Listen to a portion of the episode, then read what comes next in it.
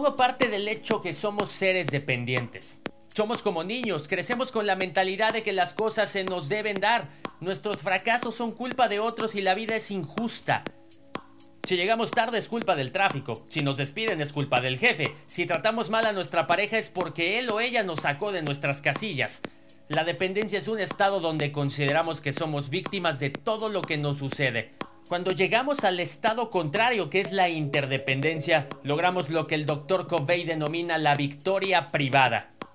Experimentamos la victoria privada cuando aprendemos el autogobierno y la autodisciplina, y eso tiene que ver con siete hábitos. Ser proactivo, empezar con un fin en mente, pon primero lo primero, pensar en ganar, ganar, buscar siempre comprender y después ser comprendido, aprender sobre sinergia y afilar la sierra un equilibrio constante. Escrito en 2013, señoras y señores, este es Stephen Covey, publicado inicialmente en 1989 y desde entonces, libro que ha vendido más de 25 millones de copias en 52 idiomas.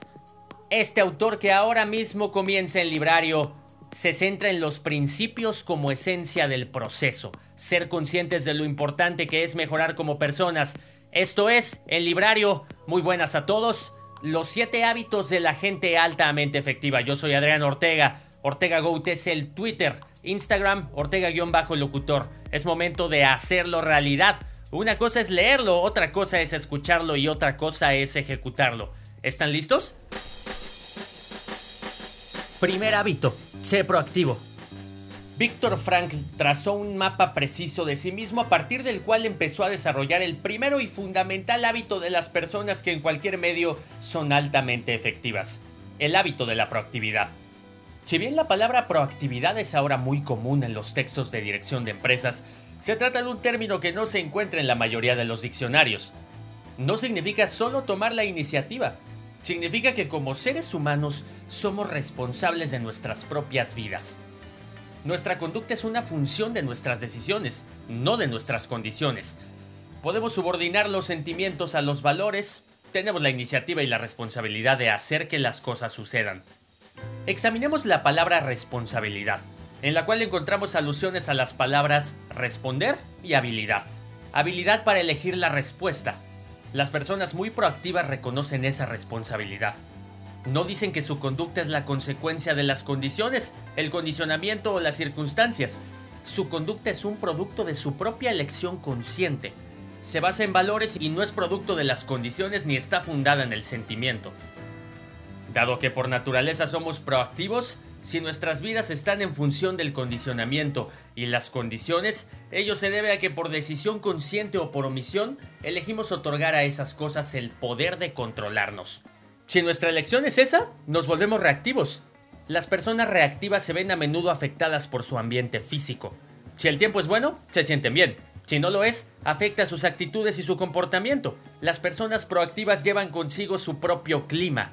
El hecho de que llueva o brille el sol no supone ninguna diferencia para ellas. Las personas reactivas se ven también afectadas por el ambiente social, por el clima social. Cuando se las trata bien, se sienten bien. Cuando no las tratan bien, se vuelven defensivas o autoprotectoras. Las personas reactivas construyen sus vidas emocionales en torno a la conducta de los otros, permitiendo que los defectos de las otras personas las controlen. Las personas proactivas se mueven por valores. Valores cuidadosamente meditados, seleccionados e internalizados. También las personas proactivas se ven influidas por los estímulos externos, sean físicos, sociales o psicológicos. Pero su respuesta a los estímulos, consciente o inconsciente, es una elección o respuesta basada en valores. Como observó Eleanor Roosevelt, nadie puede herirte sin tu consentimiento. Y Gandhi dijo, ellos no pueden quitarnos nuestro autorrespeto si nosotros no se lo damos. Para empezar, lo que nos daña, mucho más de lo que nos sucede, es nuestro permiso, nuestro consentimiento a lo que nos sucede. Admito que esto es muy difícil de aceptar emocionalmente, en especial si durante años y años hemos explicado nuestra desdicha apelando a las circunstancias o a la conducta de algún otro. Pero hasta que una persona no pueda decir profunda y honestamente, soy lo que soy como consecuencia de mis elecciones de ayer, tampoco podrá decir, elijo otra cosa. No es necesario que pasemos por la experiencia de Víctor Frankl en el campo de concentración para reconocer y desarrollar nuestra propia proactividad. Es en los acontecimientos ordinarios de la vida cotidiana cuando desarrollamos la capacidad proactiva para hacer frente a las extraordinarias presiones de la vida. Así nos comprometemos y mantenemos los compromisos. Así resolvemos un atasco de tráfico. Así respondemos a un cliente encolerizado o a un chico desobediente. Así vemos nuestros problemas y es ahí donde encontramos nuestras energías. Es el lenguaje que usamos. Samuel Johnson observó, la fuente de la alegría debe brotar en la mente y quien conozca tampoco la naturaleza humana como para buscar la felicidad en cualquier cosa que no sea su propia disposición, malgastará su vida en esfuerzos infructuosos y multiplicará las aflicciones que se propone suprimir. Saber que somos responsables, con habilidad de respuesta, es fundamental para la efectividad y para todos los demás hábitos de efectividad que vamos a considerar.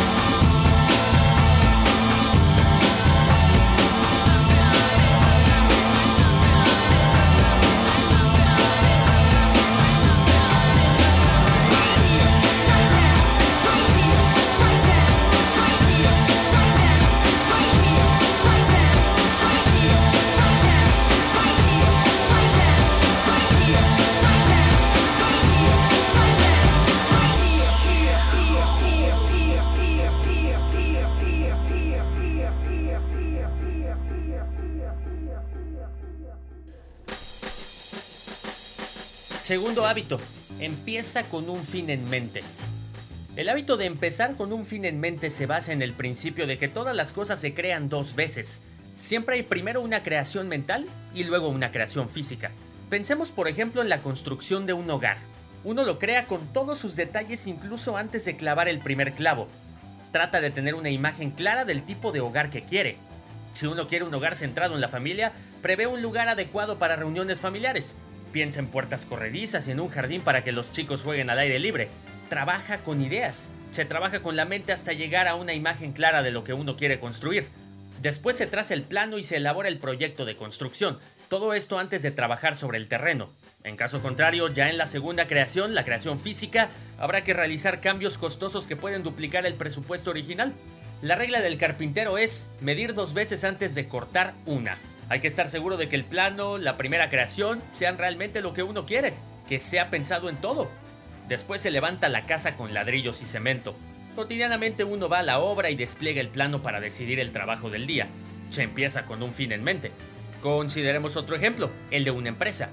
Si queremos tener éxito, también en este caso corresponde definir con claridad lo que se está tratando de lograr uno piensa cuidadosamente en el producto o servicio que quiere proveer, fijándose un objetivo en el mercado y después organiza todos los elementos financieros, de investigación, desarrollo, las operaciones, las transacciones, el personal, los medios físicos, etc., para dar en el blanco. El grado con que uno empiece con un fin en mente determina a menudo si se puede o no crear una empresa con éxito. La mayor parte de los fracasos empresariales comienzan en la primera creación, con problemas tales como la subcapitalización, una mala comprensión del mercado o la falta de un plan. Lo mismo vale con respecto a la paternidad. Si uno quiere educar hijos responsables, autodisciplinados, debe tener claramente presente ese fin cuando interactúa con ellos día tras día. No debe comportarse con los niños de un modo que pueda minar su autodisciplina o autoestima. En grados diversos, las personas aplican este principio en muchas áreas de la vida. Antes de emprender un viaje, fijamos nuestro destino y planificamos la mejor ruta. Antes de hacer un jardín, lo distribuimos mentalmente o tal vez en un papel. Se escriben los discursos antes de pronunciarlos. Se diseña la ropa antes de enhebrar la aguja. En la medida en que comprendamos el principio de las dos creaciones y aceptemos la responsabilidad de ambas, actuaremos dentro de los límites de nuestro círculo de influencia y lo ampliaremos. En la medida en que no operemos en armonía con este principio y nos hagamos cargo de la primera creación, reduciremos ese círculo al mínimo.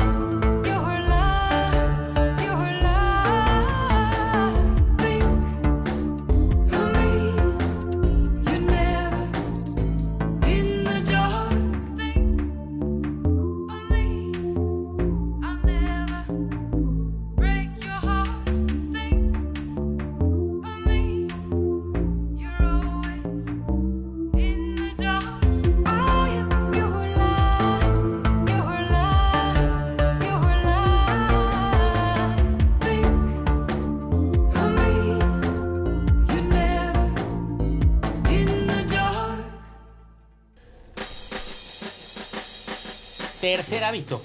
Establecer primero lo primero. En el tercer hábito abordamos muchas de las cuestiones concernientes al campo de la administración de la vida y el tiempo. Como estudioso desde hace mucho tiempo de este campo fascinante, estoy personalmente convencido de que la esencia del mejor pensamiento del área de la administración del tiempo puede captarse en una única frase. Organizar y ejecutar según prioridades. Esa frase representa la evolución de tres generaciones de la teoría de la administración del tiempo y el mejor modo de proceder en consonancia con ella constituye el centro de una amplia verdad de enfoques y materiales. La administración personal ha evolucionado siguiendo una pauta similar a la de muchas otras áreas del esfuerzo humano. Del modo análogo en el área de la administración del tiempo, cada generación toma como base la anterior y nos acerca a un mayor control de nuestra vida. La primera ola o generación podría caracterizarse por las notas y listas de tareas que tendían a proporcionar cierto reconocimiento y totalidad a los múltiples requerimientos planteados a nuestro tiempo y nuestra energía.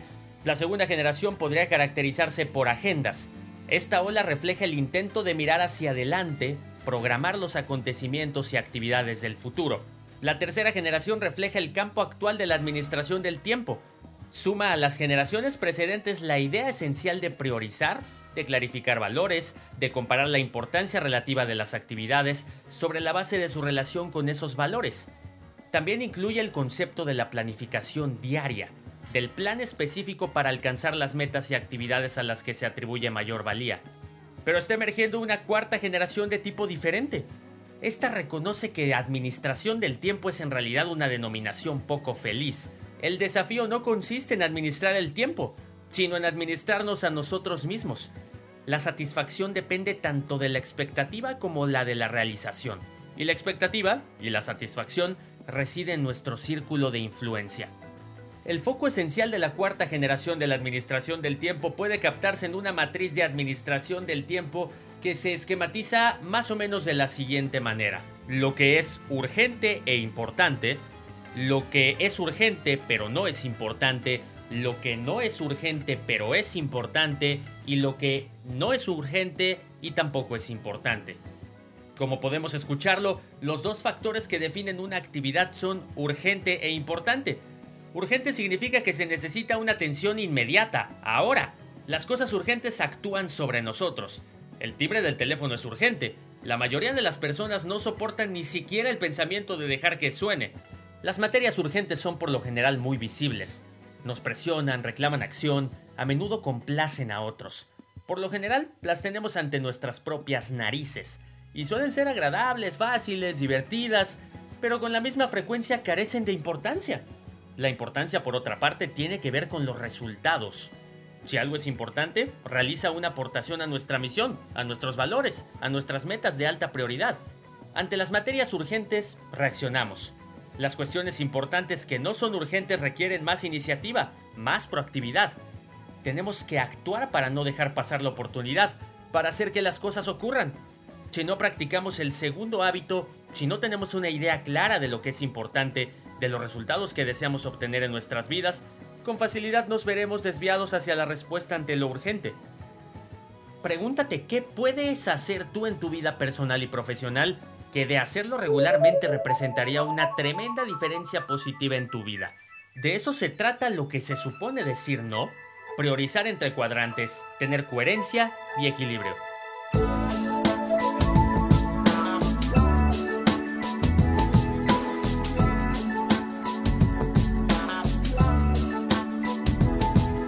La noche que yo quiero la pasaba yo en tus ojos acechando algún momento para empezar a hacer destrozos. La noche de promesas que propones descubrir puede ser tan indecente que me apuesto lo que no voy a cumplir.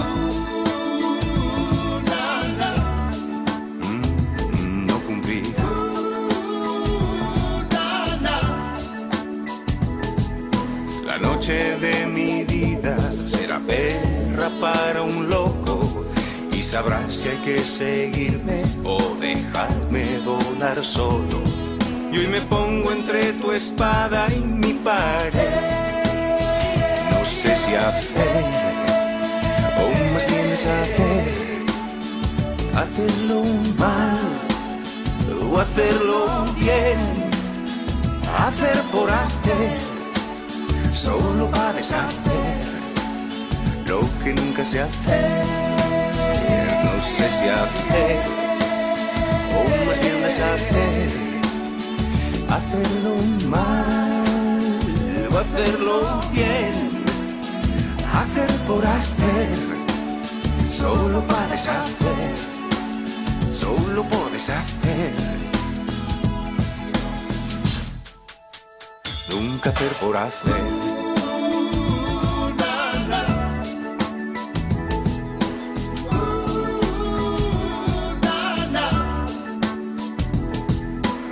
Noche que me gusta no me pide que sea bueno y me muerde la manzana regalándome el veneno.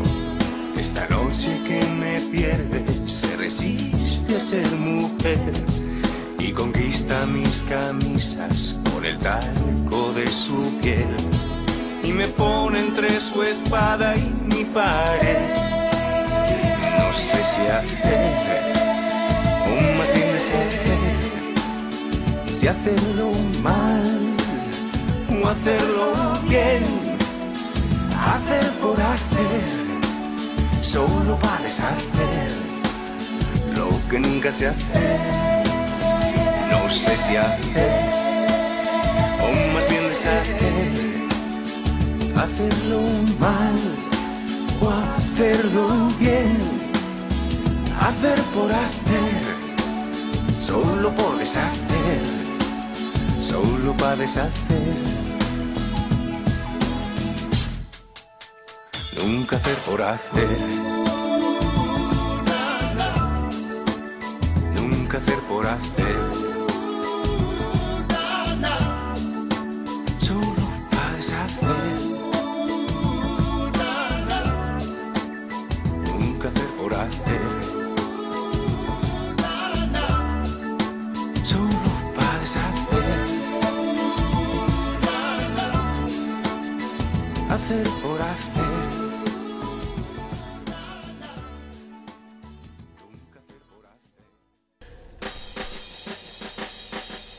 Cuarto hábito, pensar en ganar, ganar. El de ganar, ganar es una estructura de la mente y el corazón que constantemente procura el beneficio mutuo en todas las interacciones humanas. Ganar, ganar significa que los acuerdos o soluciones son mutuamente benéficos, mutuamente satisfactorios. Con una solución de ganar, ganar, todas las partes se sienten bien por la decisión que se tome y se comprometen con el plan de acción. Ganar, ganar ve la vida como un escenario cooperativo y no competitivo. La mayoría de las personas tiende a pensar en términos de dicotomías. Fuerte o débil, rudo o suave, ganar o perder. Se basa en el poder y la posición, y no en principios. Ganar, ganar, en cambio, se basa en el paradigma de que hay mucho para todos, de que el éxito de una persona no se logra a expensas o excluyendo el éxito de los otros. Ganar, ganar se basa en la creencia de que existe una tercera alternativa. No se trata de tu éxito o el mío, sino de un éxito mejor de un camino superior. Quinto hábito. Procura primero comprender y después ser comprendido. Procura primero comprender supone un cambio de paradigma muy profundo. Lo típico es que primero procuremos ser comprendidos. La mayor parte de las personas no escuchan con la intención de comprender, sino para contestar. Están hablando o preparándose para hablar. Lo filtran todo a través de sus propios paradigmas. Leen su autobiografía en las vidas de las otras personas. Estamos llenos de nuestras propias razones, de nuestra propia autobiografía y queremos que nos comprendan. Nuestras conversaciones se convierten en monólogos colectivos y nunca comprendemos realmente lo que está sucediendo dentro de otro ser humano. Cuando otra persona habla, por lo general la escuchamos en uno de cuatro niveles. Podemos estar ignorándola, no escucharla en absoluto. Podemos fingir, sí, ya, correcto. Podemos practicar la escucha selectiva, oyendo solo ciertas partes de la conversación. A menudo lo hacemos con el parloteo incesante de un niño pequeño. Finalmente podemos brindar una escucha atenta, prestando atención y centrando toda nuestra energía en las palabras que se pronuncian, pero muy pocos de nosotros nos situamos en el quinto nivel, la forma más alta de escuchar que es la escucha empática. Cuando digo escucha empática quiero decir escuchar con la intención de comprender. Quiero decir procurar primero comprender, comprender realmente. Se trata de un paradigma totalmente distinto. Escucha empática. Pero es que la empatía no es simpatía. La simpatía es una forma de acuerdo, una forma de juicio, y a veces es la emoción y la respuesta más apropiada. Pero a menudo la gente se nutre, se alimenta con la simpatía, lo cual la hace dependiente. La esencia de la escucha empática no consiste en estar de acuerdo, consiste en comprender profunda y completamente a la otra persona tanto emocional como intelectualmente. La escucha empática incluye mucho más que registrar, reflejar o incluso comprender las palabras pronunciadas. Los expertos en comunicación estiman que en realidad solo el 10% de lo que comunicamos está representado por palabras. Otro 30% se vehiculiza a través de diversos sonidos y el 60% restante es lenguaje corporal. En la escucha empática uno escucha con los oídos, pero también, y esto es más importante, con los ojos y con el corazón. Se escuchan los sentimientos, los significados, se escucha la conducta, se utiliza tanto el cerebro derecho como el izquierdo. Tú percibes, intuyes y sientes. La escucha empática en y por sí misma es un depósito enorme en la cuenta bancaria emocional. Es profundamente terapéutica y curativa porque proporciona aire psicológico. Si de pronto succionaran todo el aire de la habitación en la que este lector se encuentra ahora, ¿qué sucedería con tu interés por este libro? ¿Dejaría de interesarte el libro? Solo te interesaría respirar. La supervivencia se convertiría en tu única motivación. Pero como en este momento tienes aire, respirar no te motiva. Esta es una de las mayores comprensiones en el campo de la motivación humana. Las necesidades satisfechas no motivan, solo motivan las necesidades insatisfechas. Inmediatamente después de la supervivencia física, viene como mayor necesidad del ser humano la supervivencia psicológica. Ser comprendido, afirmado, valorado, apreciado. Cuando uno escucha con empatía a otra persona, le proporciona ese aire psicológico y después de dejar satisfecha esa necesidad puede centrarse en influir o en resolver problemas. Esa necesidad de aire psicológico afecta a la comunicación en todas las áreas de la vida. People are strange when you're a stranger.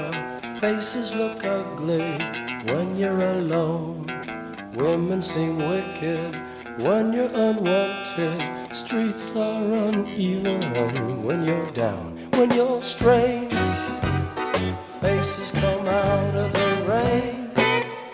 You're strange. No one remembers your name when you're strange. When you're strange. When you're strange. People are strange when you're a stranger. Faces look ugly when you're alone. Women seem wicked when you're unwanted. Streets are uneven when you're down.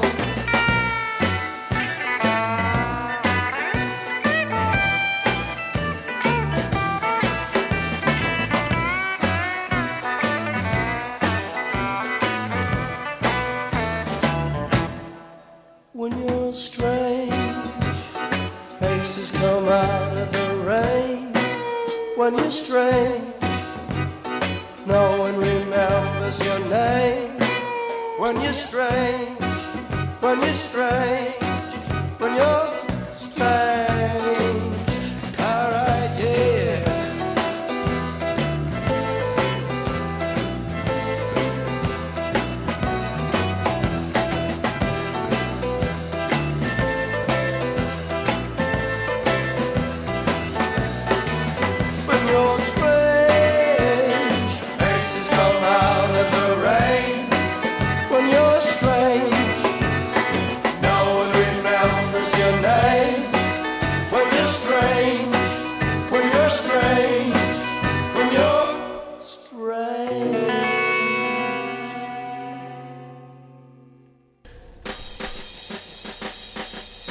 Hábito, la sinergia.